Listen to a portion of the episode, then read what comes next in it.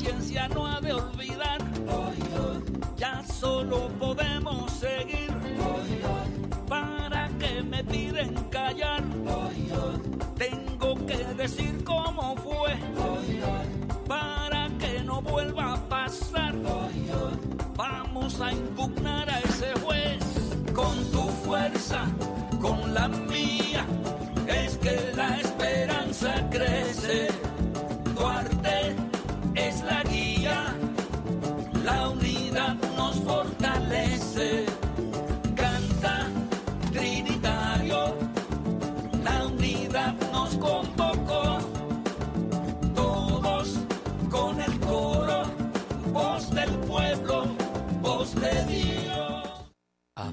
Le duelen los huesos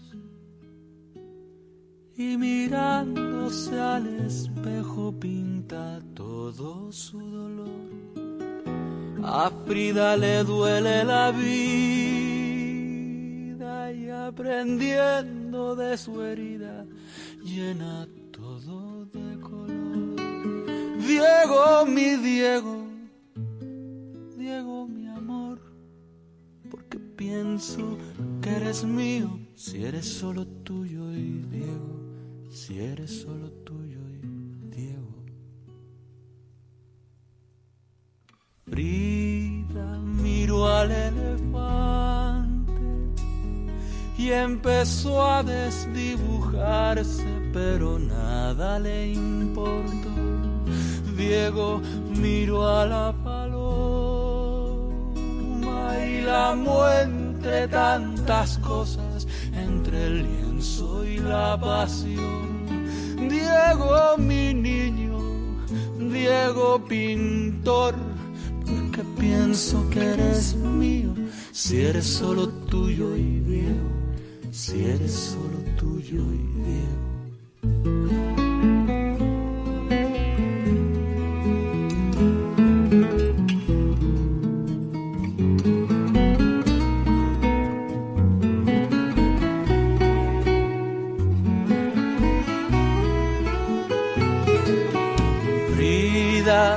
Descansa en el lecho y se pinta hasta en el pecho con tal de sobrevivir. Diego, mi amigo, Diego igual yo, porque pienso que eres mío, si eres solo tuyo y Diego, si eres solo tuyo y Diego. Diego, mi Diego, Diego, mi amor, porque pienso que eres mío, si eres solo tuyo y Diego, si eres solo tuyo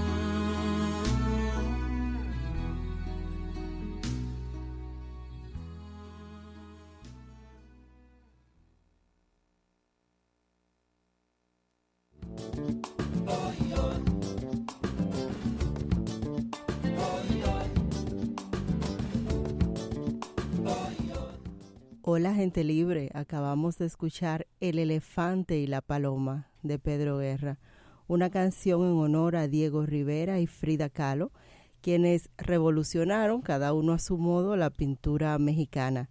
Diego desde un muralismo que dio protagonismo a grupos marginados de la sociedad mexicana y Frida, ustedes saben, con sus autorretratos.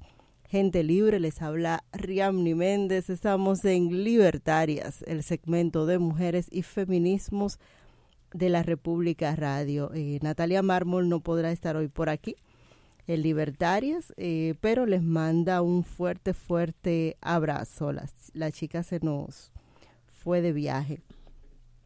Bueno, hoy es un viernes así como bohemio, bohemio, bohemio al cuadrado. Está lloviendo y vamos a hablar de arte y de arte por partida doble. Vamos a hablar de artes plásticas en la República Dominicana, abordar cuáles son nuestras pintoras fundamentales, sobre qué pintaron o pintan, qué creen que buscan en el arte. Y también conversaremos de un congreso de escritoras que, bueno, parece que va a estar ahí bastante anticanónico. Así que eh, tenemos con nosotras a Michelle Ricardo, coordinadora del taller público Silvano Lora, y a la historiadora del arte Sara Herman, quienes nos acompañarán eh, para abordar el tema. ¿Cómo están? Vamos a empezar con Michelle. ¿Cómo estás, Michelle? Hola, Rianni. Muchas gracias eh, por el espacio, más que nada. Pues muy bien por aquí. Cuéntanos eh, de qué va. Primero vamos a hablar del, del seminario o taller. Del taller público. no, no, no, vamos, a hablar, del seminario, del, seminario de escritoras. Del encuentro. Del encuentro de escritoras. mira, este, esto está circunscrito dentro de un ciclo de literatura anticanónica. Entonces, eh, un poco la intención, esto se gestó en el 2017, fue parte de una reflexión que se hizo entre Ángel Hernández, Lauristeli Peña Solano, estuvo Isis Aquino también y Chiqui Vicioso. Y entonces se hizo la reflexión sobre qué es lo canónico en la literatura y cuáles eran esas escritoras imprescindibles. Y entonces a partir de ahí surge pues Ángel Hernández propone una reflexión en base a lo que sería el término anticanon, cuáles eran estas, estas características de la literatura escrita por mujeres, obviamente dominicanas en este, en este contexto, y surge lo que es el ciclo de literatura anticanónico. Entonces, en el marco de esto vamos a tener el encuentro de escritoras, el primer encuentro de escritoras a nivel nacional, y, eh, pero también hay otras actividades previas. Tenemos eh, unas puestas en circulaciones de libros, sobre todo esto es un proyecto, tenemos una editorial anticano, se está, es exclusiva de mujeres, de mujeres no canónicas. Eh, la intención es darle participación a esas voces que muchas veces se quedan perdidas. Y esto sería el, el 11 de julio, pero también tenemos un, panel, entonces se hará una reflexión sobre qué se está escribiendo, qué están escribiendo las mujeres dentro de ese anticanon, que es el 12 de julio. Y el 13 de julio, el día completo, a partir de las 9 de la mañana hasta las 5 de la tarde, tenemos el Encuentro Nacional de Escritoras. Entonces, eh, es conocernos para reconocernos y, estas, y, y no solamente escritoras dentro del ámbito de la poesía, la narrativa, sino de, todo, de todos los ámbitos de la escritura. Entonces, se va a concluir esta jornada con un recital de mujeres anticanónicas y yo creo que va a estar bastante bueno. Pero bueno, ¿y por qué tiene que ser anticanónico? Vamos a entender esto. Ay, ¿Qué, fue lo que pasó? ¿Qué fue lo que pasó? Dentro del canon somos pocas. Dentro del canon son pocas. Sí, lo que pasa es que esa reflexión parte de, bueno, ¿dónde están las mujeres que escriben? Y entonces, eh, dentro de ese canon, ¿verdad? hay muy pocas mujeres representando el canon. Y entonces, eh, lo que se llegó a la conclusión eh, fue que lo que se lo que se determinaba el canon femenino o, o esa o, ese que dicen las mujeres eran no realmente representaban los sentires. Es como decir, bueno, es que las mujeres escriben, tienen la idea de esta de que las mujeres escriben cosas bonitas o que tienen que hablar del amor o la novelita o e, eso es todo, e, estos, esta idea de, de que este canon femenino eh, es casi como cualquierizarlo, o sea, el sentir de la mujer. Y entonces la reflexión fue de que no, es que ese no es, es sí habrá mujeres que ese es, que ese es su sentir. Entonces, eso abre la investigación a qué es lo de qué están hablando las mujeres realmente. Entonces, hasta ahora te digo que es un proyecto muy nuevo Eh, es una investigación que apenas está empezando, pero ya hemos llegado a algunas conclusiones. Por ejemplo, eso de decir de que las mujeres hablan mucho o dicen mucho o necesitan eh, escribir demasiado. Nosotras con el proyecto anticanónico, nuestras ediciones son de micro bolsillo y tenemos eh, pequeños, pequeños relatos. Entonces, eh, bueno, otra de las cosas es decir de que todo es sentimentalismo, que todo es suavidad y no, al contrario, las mujeres escriben siempre una postura contestataria, desde la rabia, hay mucha, hay mucha fuerza en lo que se dice. Bueno, vamos a seguir conversando y volvemos eh, luego con tres noticias en clave feminista de la semana, pero ahora nos vamos a una pausa libertarias. Quédate con nosotros. En un 2x3, volvemos a la República. Tu esfuerzo, tu tiempo, tu dedicación, tu entrega los inspira, motivándolos a ser los mejores. La educación es tarea de todos. Ministerio de Educación. En la temporada de préstamos del Popular podrás elegir la tasa fija de tu preferencia hasta por 5 años para irte de viaje o invertir en tu negocio, montarte en tu vehículo nuevo o usado reduciendo las cuotas hasta en un 30% o adquirir tu casa con una cuota que nunca cambia. Banco Popular, a tu lado siempre. Estamos en las redes como La República Radio en Facebook y arroba la Rep Radio en Twitter tu esfuerzo, tu tiempo, tu dedicación, tu entrega los inspira, motivándolos a ser los mejores.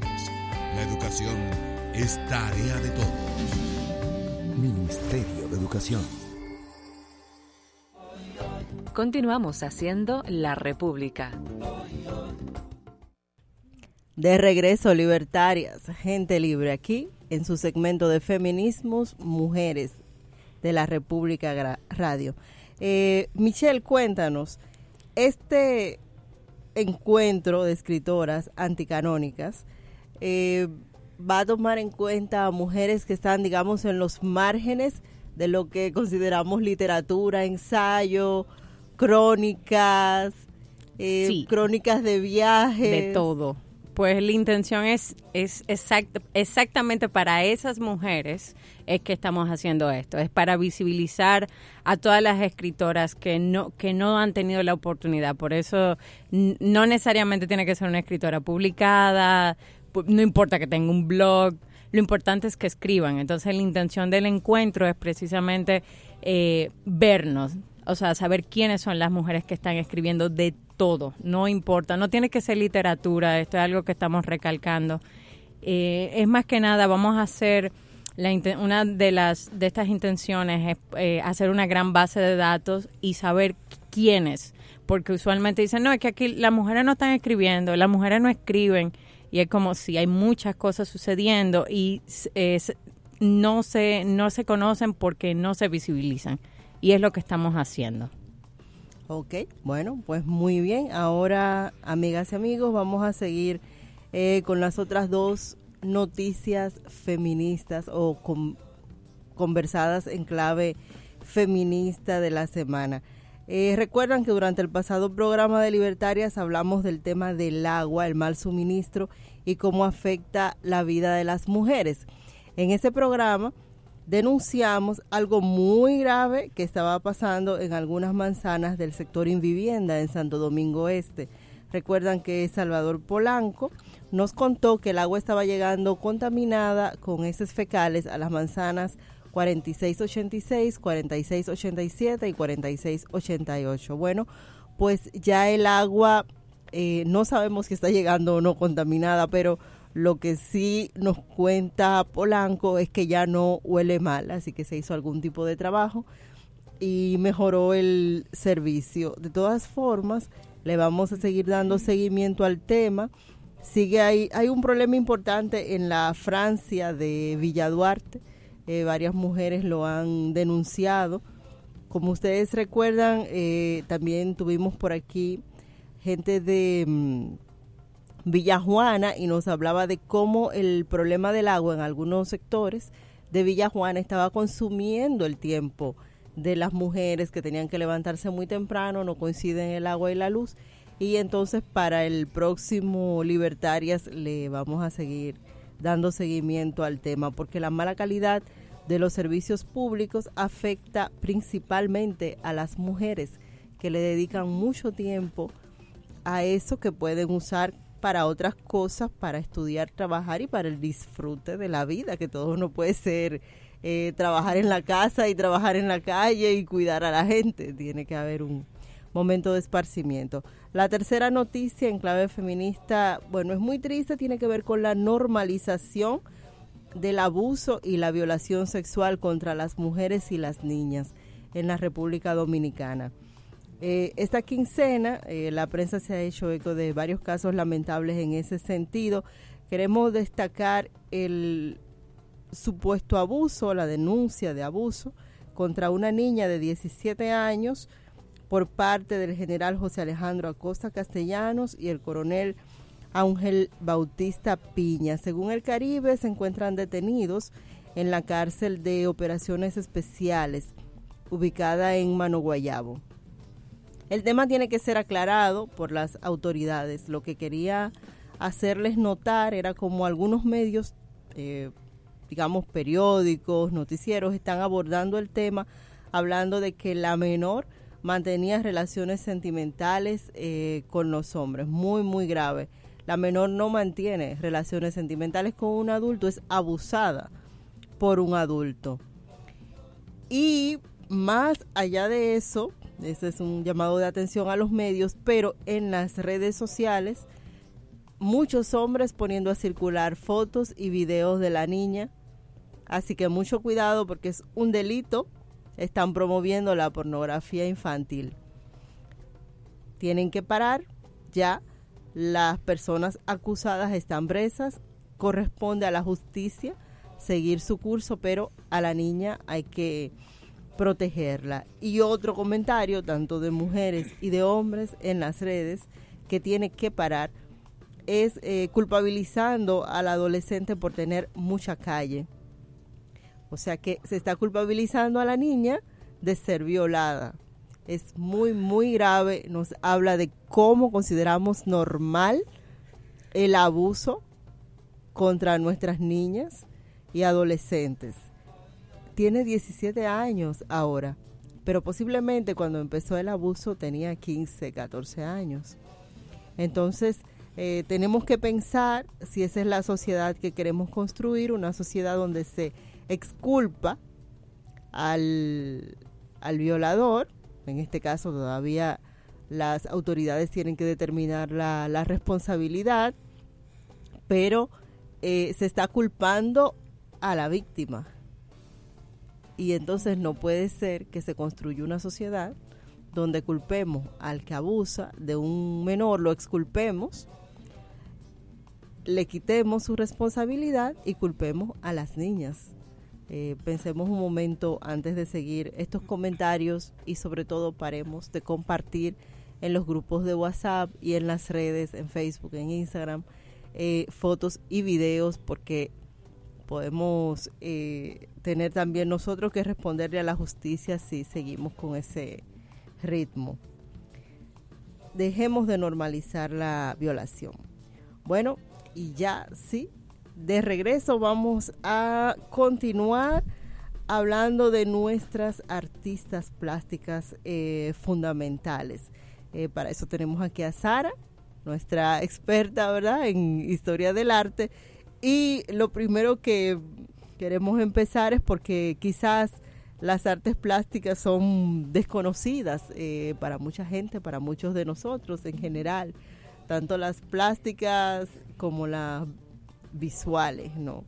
Y entonces, digamos que vamos a empezar por entender de qué se trata todo esto del arte plástico y cuáles son las características de las artes plásticas en la República Dominicana, Sara? ¿Qué, ¿Qué, es lo que ha marcado nuestro arte? Sí, eh, buenas tardes. Eh, feliz de estar aquí, sobre todo en momentos donde no solamente se está normalizando la violencia, sino que se está normalizando un estado de cosas eh, donde lo que es realmente asiduo cotidiano es la corrupción, el maltrato, la violencia y la malinformación. O sea que es bueno tener estos espacios, estas plataformas para hablar realmente de eh, sobre todo nuestra historia del arte, por ejemplo, que muchas veces se ha comprendido y se ha entendido desde perspectivas eh, bastante eh, centradas en la figura masculina, es importante analizar el papel fundamental y catalizador de cambios que han tenido las mujeres en nuestra historia del arte. comenzando desde, desde lo lógico, la razón de ser de las artes, quiero decir que las artistas son unas profesionales como cualquier otra. Es, eh, el arte es una profesión, es una disciplina. Eh, el arte es una expresión, es una forma de comunicar eh, en general, como lo es el canto, como lo es cualquier tipo de, música.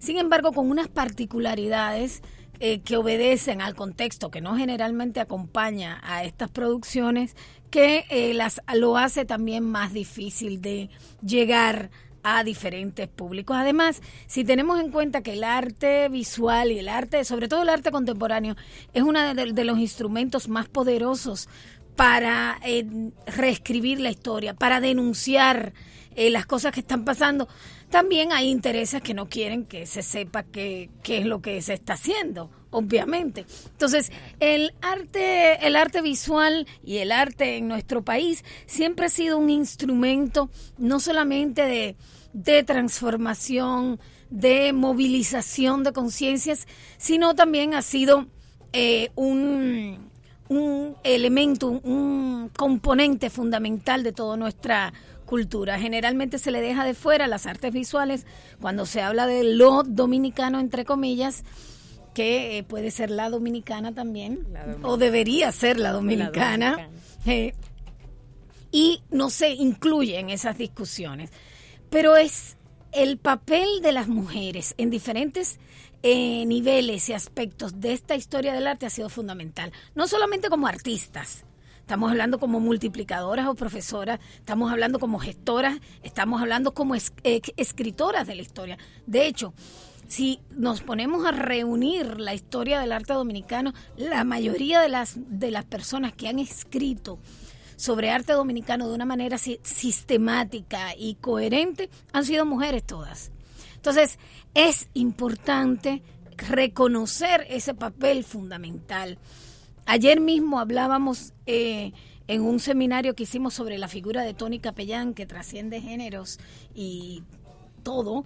Eh, hablábamos precisamente de cómo el papel de personas como Marianne de Tolentino, María Ugarte, habían sido fundamentales en la eh, en entrar el arte como, como forma de hacer, como disciplina, como profesión al día a día de los dominicanos. Claro, eh, muchas cosas se han modificado en ese momento. Nosotros, de, en este momento, nosotros tenemos una historia eh, cultural y del arte que ha estado muy ligada a la historia política y social, por supuesto, y por lo tanto ha estado contaminada con ella. Entonces, muchas veces eh, todo se mezcla, se contamina y no hay manera de distinguir una cosa de la otra. Pero sería importante mencionar. ¿cuáles son los, los para empezar a, entender eso, cuáles son los temas de nuestro arte y como para ubicar a, a quienes nos escuchan, en qué punto de la ciudad uno puede ver algo y decir, wow, ese es el arte. Yo recuerdo con mucho cariño los hilos de los Ama, porque yo viví en Villa Duarte, bueno, yo viví en Los Mameyes y pero estudiaba en Villa Duarte y entonces eso era como tan veías las, las líneas de color. Siempre me he quedado extrañando eso claro porque aunque no lo creamos el arte también ha sido vulnerado y ha sido borrado. Aquí se borra la historia todos los días. Y una de esas cosas de las de las cosas que han borrado con mucho pesar para todos nosotros han sido los hilos. Pero si vamos a hablar de dónde se pueden encontrar eh, cotidianamente esos espacios de arte, yo pudiera, yo soy una persona que no establece jerarquizaciones en el arte, las bellas artes y las otras artes, para mí hay, lo puedes encontrar en todas partes. Para mí, yo creo que, que hay, hay arte visual eh, además consciente arte visual en las paredes. Últimamente hay movimiento muy importante de arte público. Eh, está en muchas partes ahora mismo y hay que sacarle partido a esa proliferación de lo que llamamos artes visuales. Bueno, nos vamos a una pausa libertarias. Volvemos al rato. Quédate con nosotros. En un 2x3, volvemos a la República. Tu esfuerzo, tu tiempo, tu dedicación, tu entrega los inspira, motivándolos a ser los mejores. La educación es tarea de todos. Ministerio de Educación. Dafne Guzmán te espera cada sábado con un contenido fresco y de interés para ti. De calle con la nota, de 12 del mediodía a 2 de la tarde. Este y todos los sábados, escúchalo por la nota 95.7. Conoce de todo. Estamos en las redes como La República Radio en Facebook y arroba la Rep Radio en Twitter. Tu esfuerzo, tu tiempo, tu dedicación, tu entrega los inspira, motivándolos a ser los mejores. La educación es tarea de todos. Ministerio de Educación. Continuamos haciendo La República.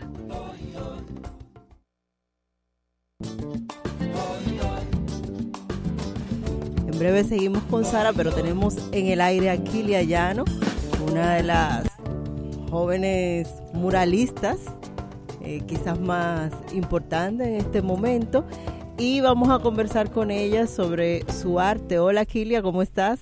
Hola Riami, ¿cómo estás? Muy bien. Bueno, aquí estamos con Sara y Michelle, bienvenida.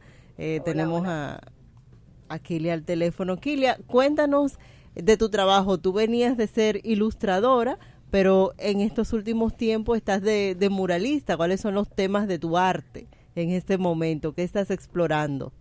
Bueno, eh, reciente acabo de terminar la primera fase de un gran proyecto que se llama Muralizar Quisqueya, donde yo pienso muralizar en toda la provincia del país. Recién terminé La Frontera, que hice de Jabón, Independencia, Elías Piña y Pedernales. Y ahora estoy en preparativo de la segunda fase, que sería la línea norte. Y trabajando en mi próxima exposición, que va a ser en, en bueno, finales de octubre, principio de noviembre.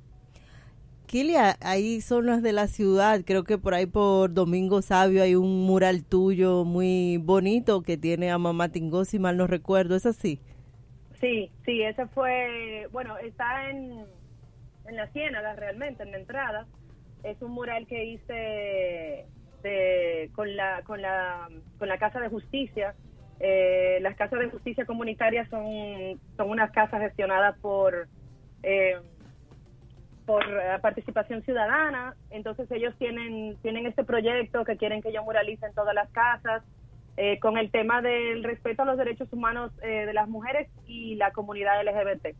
Entonces empezamos con ese mural, ahí hay, son dos temas mezclados en uno, pero yo pienso que cualquier lucha es válida y es común a otras. Entonces salió ese mural donde retraté no solo a Mamá Tingó, sino a Estilia Pepín, y a Magali Pineda, que es una mujer a la que he admirado siempre. Hay como, eh, me corrige si no es así, hay como una ruptura en tu arte, tú piensas, de tus trabajos de ilustración al trabajo que estás haciendo ahora. ¿Cuál es como...? Totalmente. ¿Verdad? sí, sí, mucho, incluso de estilo, porque mi trabajo de ilustración la ilustración me encanta, me sigue gustando, todavía lo hago, o sea, yo trabajo en ilustración, no tan frecuente como antes, como cuando estaba en el listín, eh, que para mí fue mi tercera universidad realmente. Pero hace unos años siempre tuve la inquietud, siempre me ha gustado el arte urbano, siempre me llamaba la atención, sitios que visitaba y eso, pero no me atreví al, al formato grande. Y hace unos seis años más o menos decidí dar el gran paso de empezar a hacer algunas cosas no tan grandes en la calle y cuando la primera vez que trabajé, que recuerdo que trabajé, fue donde conocí a Edaviel, que me invitó Willy Gómez, otro compañero también de- del crew de amigos con el que pinto. Eh, ahí me enamoré del arte urbano y ya, después de ahí ya ha sido ha sido natural, ese es mi formato. Pero me sigue evidentemente ah, pinto sobre tela, lienzo, también ahora estoy planificando una instalación donde se mezclan diferentes cosas, o sea, estoy trabajando muchas cosas al mismo tiempo, pero mi mayor ocupación son los murales, definitivamente. Los murales, eh, ¿sabe qué me llamó la atención cuando empecé a ver muralistas? Porque, bueno, yo también en mi mente, como todos los muralistas, eran hombres. Yo no conocía Sí. mujeres muralistas. Sí, es, eh, yo diría, mira, te digo algo, Riami, de todos los campos del arte de nuestro país, el que más está dominado por los hombres es este. Y, y a diferencia de algunos países donde tengo amigas, por ejemplo, en Argentina, que son artistas urbanas, que, que donde realmente hay una discriminación hacia la mujer que hace murales en comparación con los hombres. O sea, ya hay un movimiento incluso de mujeres muralistas que, que están luchando por porque haya igualdad de condiciones para ellas y con, en, con respecto a, lo- las mismas condiciones que se le dan a los varones y los mismos pagos. Pero aquí, aquí realmente yo no veo que el problema sea ese. ¿Y cuál Eh, es? Yo, yo siento que el problema es que somos pocas. Somos pocas mujeres pintando en la calle ahora mismo. O sea, si yo, yo te puedo ahora mismo mencionar algunas, puede ser que se me quede alguna fuera, evidentemente, pero activa, activa que yo conozca, ahora mismo quizás somos 10 mujeres, no más. Sin embargo, hombres, hombres hay muchísimos. Y si tú lo juntas con el gremio de los grafiteros, ahí sí es verdad que hay la, la diferencia es en un 90% hombres y un 10% mujeres, y es mucha. Miri, ¿cuáles son, digamos, las mujeres que en este momento están destacándose en las artes plásticas eh, del país? Y, digamos, para ti, las chicas eh, jóvenes que tienen propuestas interesantes, eh, me gustaría que, que nos comentaras y, do- y dónde ir a verlas a ustedes. Mira, muchacha, me va a calentar, me va a calentar. No, no, no, al contrario, te voy a amistar. Bueno, tú tienes ahí sentada, Sara, que Sara ahí te puede dar, mira, ese, porque yo honestamente he estado como muy metida en el mundo del arte urbano y del y del, del tú sabes, del- de lo que es muralismo, como que me he alejado un poquito de... Ok, dinos entonces las muralistas que a ti te gustan. Exacto, ahora estamos bien. no, digo, hay muchas artistas plásticas que amo y adoro, Raquel Paiwonsky, eh, Melissa Mejía Ristic, eh, Tania también me gusta, Marmolejo, o sea, hay muchas mujeres que me encantan lo que están haciendo. Pero, por ejemplo, en murales, en murales me gusta muchísimo, por ejemplo, me gusta Gina Paola de Los Plebeyos, me encanta el trabajo de Gina, bellísimo. Me gusta mucho también eh, Natalie Ramírez, cuando ella no incursiona tantísimo en los murales, pero cuando lo hace, hace cosas lindísimas. Me gusta también Ivana, me, eh, me gusta Molly, buenísima también. Hay, hay una muchacha de Río San Juan y otras mujeres de, de la zona colonial que también están en los colectivos de Transitando y esos colectivos que están haciendo cosas también en la calle. Pero así me gusta mucho Gina Paola, es como mi, mi preferida. Bueno, Kilian, muchísimas me gracias. calenté, me calenté, ya me calenté, ay Dios mío. Gracias por acompañarnos. Mira, y dinos, eh, bueno, una obra tuya de la ciudad que te encante y que tú quieras que, que vayamos a ver.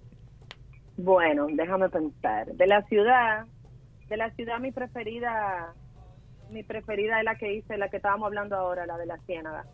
Para mí, sí, bueno, porque aparte de que me, me, me gustó mucho el resultado final, eh, el hecho de yo retratar a Magali Pineda. Magali Pineda es una mujer a la que yo la conocí en vida, compartí con ella y la labor que hizo esa mujer por, por, por este país, eso no tiene madre y fue muy emotivo pintarla porque además conozco a Fafico, a su hijo y bueno, fue una emoción cuando él vio el mural por primera vez, o sea, fue muy lindo y, la verdad le tengo mucho cariño a ese mural. Bueno, pues muchísimas gracias. Gracias. Ok, gracias Un a abrazo. Un abrazo. Un beso a Sara. Besos, a- besos a ti, mi vida. Ese es un cariño compartido, ese de ese, de ese mural. Todos nosotros tenemos un cariño muy especial por ese mural. Bueno, y también es, es un mural que habla de las luchas de las mujeres, tres mujeres distintas en, en diferentes ramas. Siguiendo con el tema de las artes plásticas y rescatando así como esas pintoras o escultoras que históricamente han aportado al arte, ¿cuáles, cuáles serían esas? Mira, Sara? eh, yo, tam- yo, no, pero yo sí, yo Digamos el canon. Tengo, no, tengo claro. Es que tú sabes que la participación de la mujer, por más eh, li- ligada al establishment que estuviera, siempre es anticanónica. Siempre va a ser anticanónica, porque precisamente una de las, nuestras formas de funcionar es, ob- es objetivamente anticanónica, porque tenemos que llevar tantas cosas a la vez que eh, tenemos que ser anticanónica. Pero Estoy puedo, de acuerdo con eso que sí, dijo pero Sara. obligatoriamente. Porque Pero por ejemplo, pensemos en Celeste Bossi. Celeste Bosigil y, La Adri- y Adriana Villini, por ejemplo. Adriana Villini es una personalidad importante porque eh, quizás eh, se es más conocida por ser hija de Epifanio Villini, sin embargo, ella en sí se eh, trabajó, hizo una obra no solamente en, en dibujo, sino también en fotografía, que fue muy importante. Y eh, quizás es más conocida en Cuba que acá. Celeste Bosigil, por ejemplo, junto con Abigail Mejía, ya fue parte del grupo de las sufragistas, eh, fue parte de un movimiento feminista claro, o sea, aquí había un movimiento feminista muy poderoso. Y fue una de las, si no, fue la primera artista profesional dominicana mujer, no sé quién pudo haberlo sido. Además, impuso, por eso era anticanónica también, porque impuso una serie de, de- de formas de hacer muy particular, por ejemplo, la pintura del, del modelo vivo.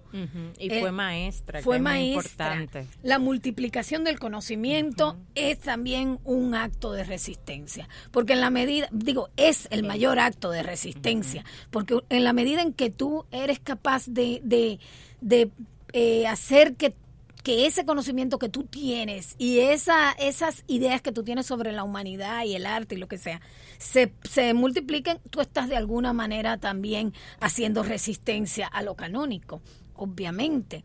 Eh, una cosa que no nos podemos perder y para estar en, bien a tono en esto, es quién escribe la historia. ¿Quién escribe la historia? ¿Y quién escribe la historia del arte? Generalmente la historia la escriben los vencedores. La escriben, la historia del arte la, la ha escrito un hombre occidental, blanco, eh, eh, con cierto poder económico. En nuestro país, la historia de- del arte ha sido mal construida a pedacitos porque también eh, esa sistematización requiere de un interés eh, de precisamente mantener la memoria, que a muchas personas le harían mucho daño en este momento que, te- que tuviéramos memoria. Tener memoria ahora mismo es uno de los actos de, resistencia más grande que hay. Más. Eh, mujeres como Celeste Gil que se impusieron a eh, a un status quo que no la acompañaba, que fue profesora de arte, fue una profesora además con alumnos que son maestros hoy en nuestra eh, en nuestra mundo del arte. Es muy importante, Pero sobre me todo gustaría eso. hablar sobre sus temas, como Ella- los temas que ellas dos eh, exploraron. En el caso de, de Celeste es muy importante eh, reconocer su interés por la mujer. La, por la mujer, por el cuerpo de la mujer y la mujer mulata, sobre todo. También el interés por ella misma. Los autorretratos de, de, de, mm, Celeste eran muy desafiantes. Era, era de alguna manera su forma también un poco de ponerle cara al mundo. Ella incorpora al léxico de las artes, al lenguaje de las artes, la figura de la mujer, de la mujer eh, mulata, exuberante, eh, que no tiene nada que ver con la languidez que estaba en boga en esos momentos, sino todo lo contrario, tenía que ver con, con carnes abundantes y, y además con, con una eh, peculiaridad de, en cuanto a fisionomía de las, de las mujeres muy particular, o sea, no estamos hablando de que era cualquier mujer que se utilizaba, ni tampoco un modelo greco-romano, sino era la mujer dominicana eh, mulata o negra. Entonces es importante eso, es importante reconocer ese, ese impacto que tiene ella como persona en el mundo de la, en la sociedad dominicana y también en, eh, a través de su discurso artístico sobre el tema de la mujer y la inclusión del modelo dentro del modelo vivo eh, y desnudo en las escuelas de arte. Aparte de ellas, hay una serie de artistas que yo creo que deberían ser muchísimo más estudiadas, em, pero realmente lamentablemente no ha sido así. Está Elsa Gruning, del, eh, Delia Weber, una cantidad de mujeres que han eh, aportaron mucho en su momento hasta llegar a un momento en nuestra historia donde aparecen figuras como Marianela Jiménez, Susi de Pellerano, que realmente eh, rompen eh, un esquema. ¿En qué sentido? Susi, por ejemplo, eh, que a quien de verdad creo que esta sociedad le tiene una deuda eterna. Y es, yo creo que Susi en 1989 y del genio de Manuel Rueda, que era un genio, se puso una obra de una adaptación de una obra de, de, William Shakespeare, que la, hizo la adaptación Manuel Rueda, que era Sueño de una noche de verano. Para Sueño de una noche de verano, Susi de Pellerano hizo una escenografía que eh, ubicaba a los personajes de la historia en un Santo Domingo posuracán, como en una playa donde todo el mundo vivía en carros. Esa argamasa de carros, uno puesto encima del otro, todos viejos, esa, esa noción un poco apocalíptica que ella traía de su espíritu artístico de que le gustaban las máquinas y te hacía los maquinotrons y todo ese tipo de cosas, él comienza a permear y cambia mentalidades. Susi de Pellerano abre la puerta a una forma nueva de visibilizar, de producir y de actuar el arte visual. Ya no es solamente la pintura y la escultura, sino que ella incluye estos, eh, esta serie de elementos que son eh, no considerados no artísticos, considerados desechos, y los incorpora al discurso del arte y de las jóvenes, de las chicas jóvenes. Bueno, vamos a rescatar a... vamos ahora a, bueno, aparte de Raquel Payamowski, que ya la mencionó en eh, Kilia, hay por supuesto Inés Tolentino, eh, Cheresa de García, Eliana García de la diáspora, porque una cosa que no se puede perder tampoco de eh, de vista es lo que están haciendo las artistas de la diáspora, como Joyri Minaya, Lucía Hierro, Gina Goico. Son artistas jóvenes que están haciendo eh, Firelei Baez, que están planteando eh, nociones de dominicanidad fuera de nuestro territorio que muchas veces nos aventajan muchísimo a lo que nosotros tenemos. Aparte, por supuesto, Raquel Payewonsky creo que también es una artista cimera y que ha establecido muchas, muchas rupturas y se ha enfrentado con una sociedad que no le da a veces la oportunidad a los artistas de plantear sus ideas e inmediatamente la censura. Bueno, hay una artista que no, no pudimos hacer contacto, de, de Dolly Padua, eh, que es en verdad anticanónica, la que más, ¿no? Porque su arte se asemeja a la mm, artesanía y por eso, bueno, quizás no ha tenido el, el reconocimiento que, que debería eh, y los aportes que ha hecho como maestra de arte y como productora, ¿no? Y una persona, ah, y considero que una de las artistas que tampoco se puede quedar y sobre todo porque nos ha dejado un hueco gigantesco en nuestro trabajo cultural y en nuestra vida es Belkis Ramírez. La ausencia de Belkis en nuestro panorama eh, va a ser muy sentida, es muy sentida, pero va a ser mucho más sentida, porque ella era uno de los entes más críticos, lúcidos de esta sociedad que no solamente es la sociedad del arte, igual que la ausencia de Alana Lockwood, cuyo pensamiento eh, anti, completamente anticanónico, y dirigido a, la, a, teorías decoloniales que eh, lo que buscan de alguna manera es romper esos esquemas y esos esos eh, estereotipos que tenemos en el pensamiento de las artes, ella va a ser muy, muy extrañada.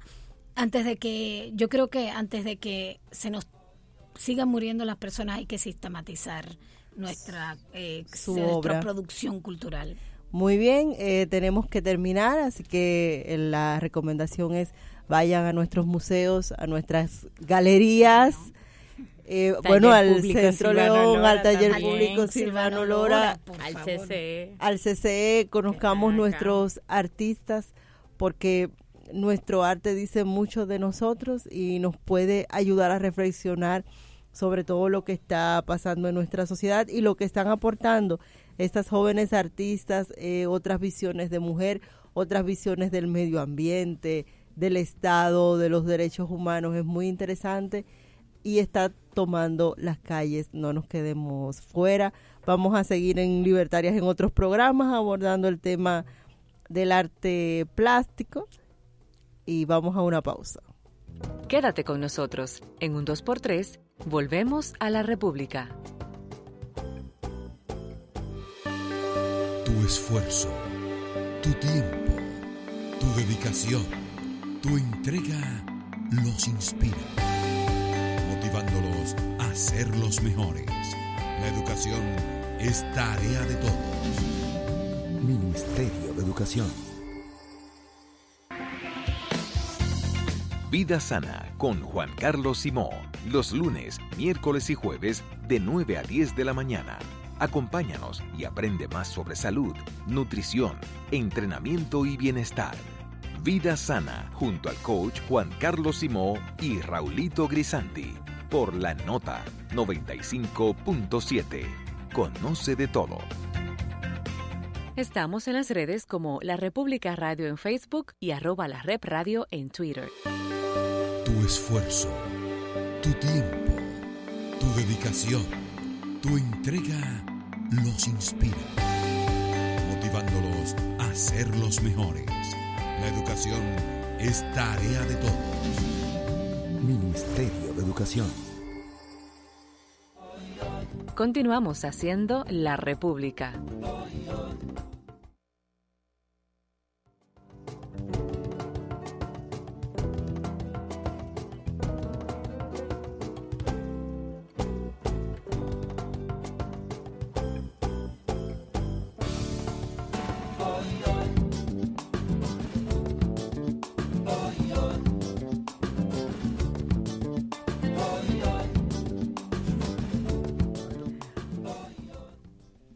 Bueno, pues seguimos aquí en Libertarias.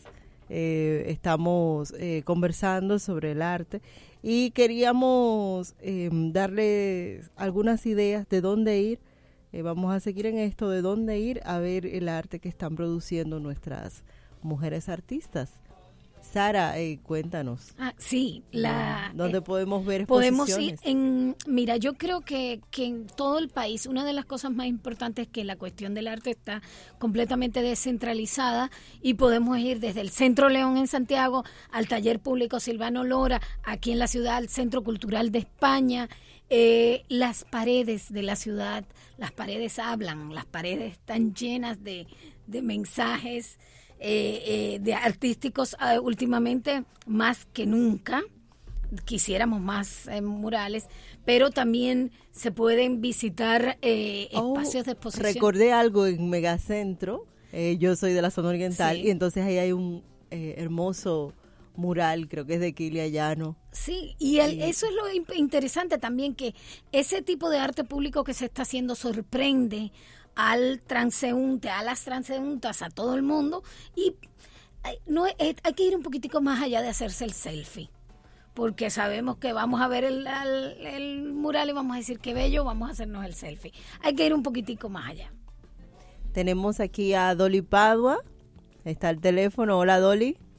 Hola, buenas tardes. Eh, Dolly es, digamos, una de las, quizás de las artistas más anticanónicas que hay, ¿verdad, Dolly? Claro, claro. Bueno, cuéntanos eh, de tu arte, las motivaciones de tu arte y en qué proyecto estás en este momento. Bueno, fíjate, ella estuvo hablando ahí de los murales. Los murales son discursos, es lo que uno quiere decir.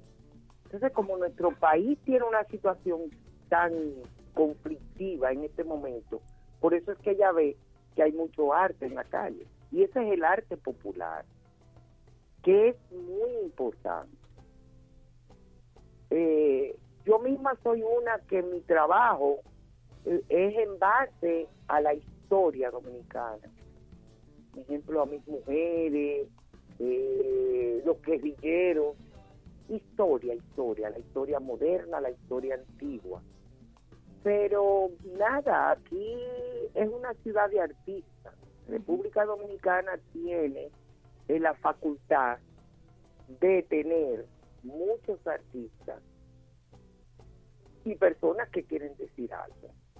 Es lo que yo entiendo de los murales. No sé si estoy equivocada. No, no, ¿cómo va a ser, Dolly? Tú eres una artista consagrada. Cuéntanos de tu proyecto, del de las eh, figuras de mujeres que tiene algo que a mí me llamó la atención, eh, dos negras libertas, que me parece son de Ah. origen cubano. Cuéntanos eso. No, ellas no son de origen cubano. Esas son dos negras libertas de Santiago, Micaela y Ginés. Ellas tocaban la bandola. Tú sabes que en aquel entonces, cuando lo- los esclavos eran artistas, lo liberaban. Entonces ellas dos se fueron en una furgoneta de esa, en un barco, y llegan a Cuba. Y allí ellas llevan el son. Muchos dicen que no es cierto, especialmente los cubanos, pero yo estuve investigando la vida de Micaela y Ginés y sí, para ese tiempo ya estuvieron en Cuba y las poetisas cubanas le ayudaban con, lo- con los poemas de las canciones. O sea que Hay tú recreaste en las muñecas a dos eh, negras eh, libertas, es una historia muy bonita, y lo- las hiciste eh, artes plásticas y también recreaste otras mujeres dominicanas, ¿no? Claro, Entre ellas varias no. escritoras. Ujú. Tú sabes que yo tengo una colección de mujeres que le he titulado Las mujeres, nuestras mujeres. Comienza desde Baltasara de los Reyes, que es la primera mujer armada, como quien dice, de este país. Esa amaneció en la, en la Puerta de la Misericordia cuando iban a izar la primera bandera y ella fue la Bueno, que amaneció. Pues muy bien, Dolly, tenemos que, eh, gracias por, por acompañarnos, lamentablemente me indican aquí que tenemos que, que terminar, tenemos que invitarte a otro programa para hablar de esa colección tan hermosa y de la historia de las eh, negras libertas que ahora entiendo que eran dominicanas que fueron a Cuba, gracias a Sara y Michelle por acompañarnos. Hasta la próxima.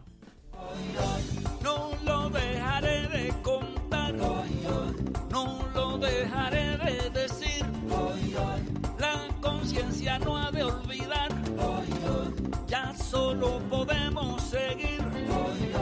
Para que La nota 95.7. Conoce de